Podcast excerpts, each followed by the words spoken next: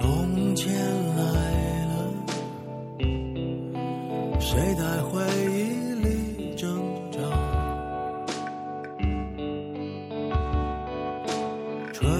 天来了，谁的希望发了芽？夏天来了。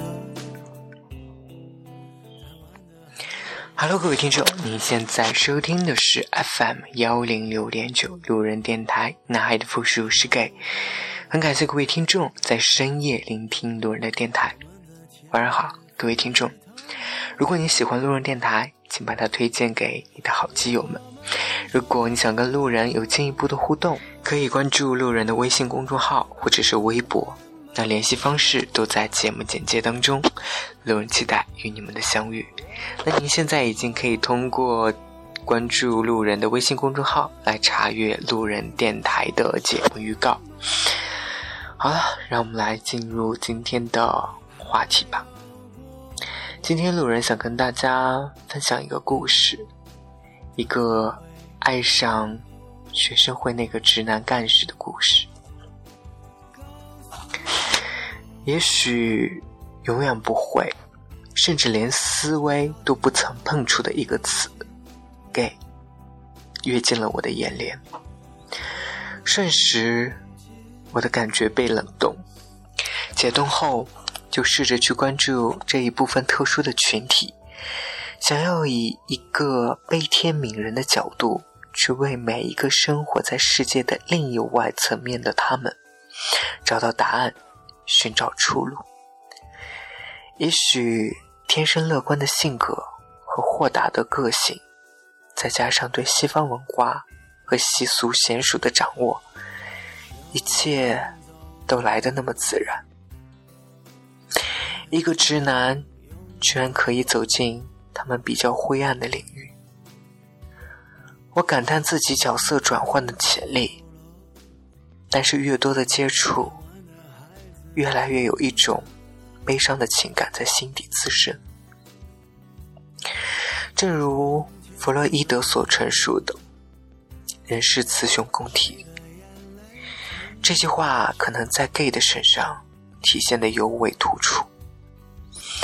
他们有着更为敏锐的触觉跟感官，有着男性的体魄和女性独有的阴柔、坚韧、耐力。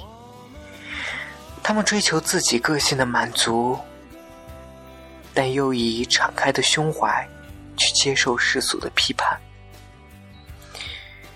他们是非常特殊的群体，是弱势群体。现实总是让这些人无法闪躲，一步步在挤压着他们的生存空间。他们活跃在厕所、酒吧、红灯区，甚至是澡堂、桑拿室。他们总携带着某种社会主流无法接受的东西：玻璃、死 gay、艾滋。很多被世人唾弃的名字，都与他们相关。即使奴隶社会，又曾有哪一部分人这样暗无天日？事物的存在就是必要的，有它的一般性，就必然有它的特殊性。世人总是一味的去迎合主流。却不顾少数群体的需求和满足，相信这一定是某种不和谐的因素。但但是，又有谁在为他们呐喊，为他们拼出一片天地？他们也需要氧气和阳光，阴暗和遗迹只能换来的是腐烂和报复。我并非为他们伸张正义，也不是同情，只是上帝赋予的权利，他们也应该有权去分享。他们也是人，不是变态，更不能把 gay 和艾滋病等同。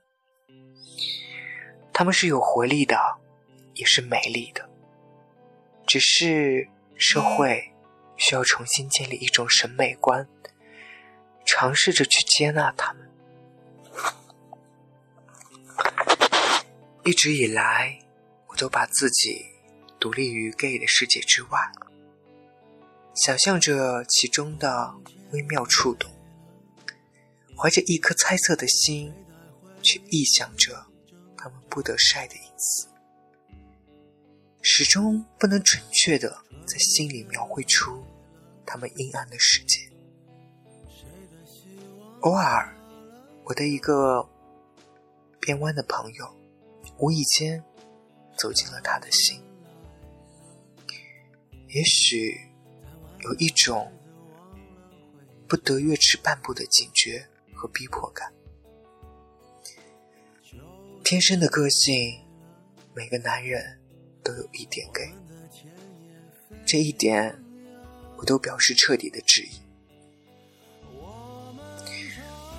但是世界在变，人也在变，我也有点坠落的感觉，自己觉得不可能是这样的，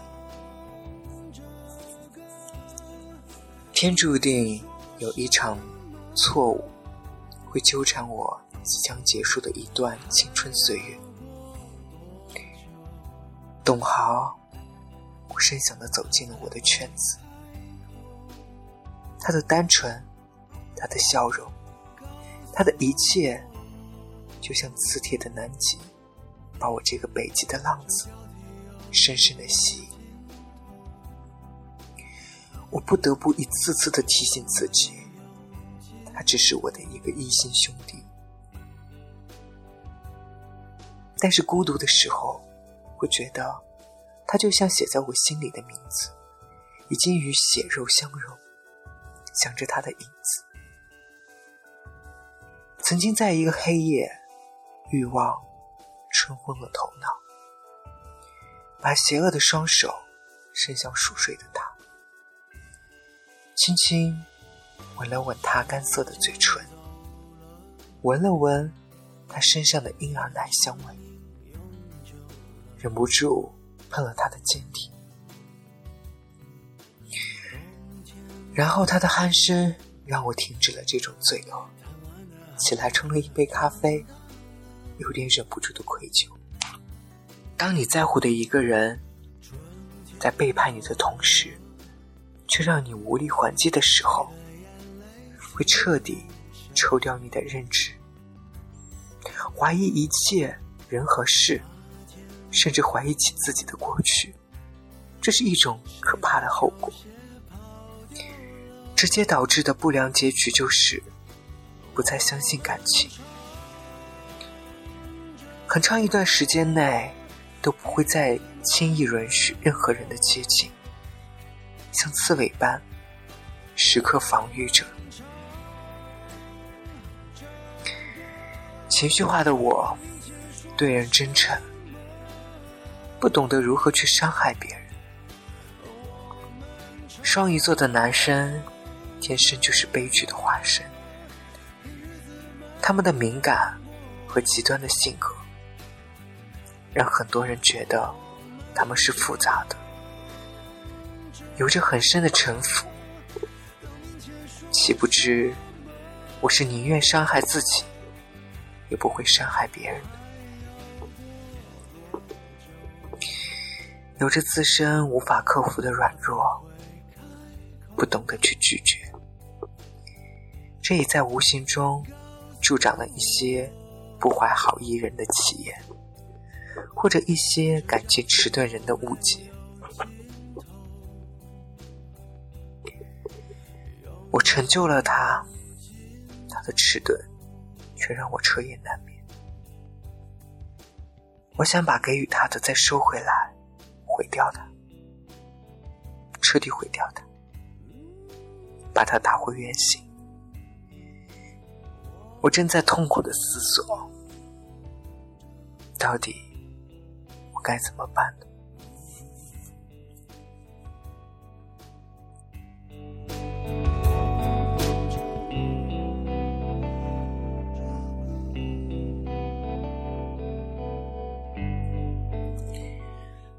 好了，各位听众，感谢您在深夜聆听路人的电台。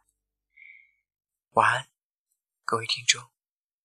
成都，今夜，请将我遗忘。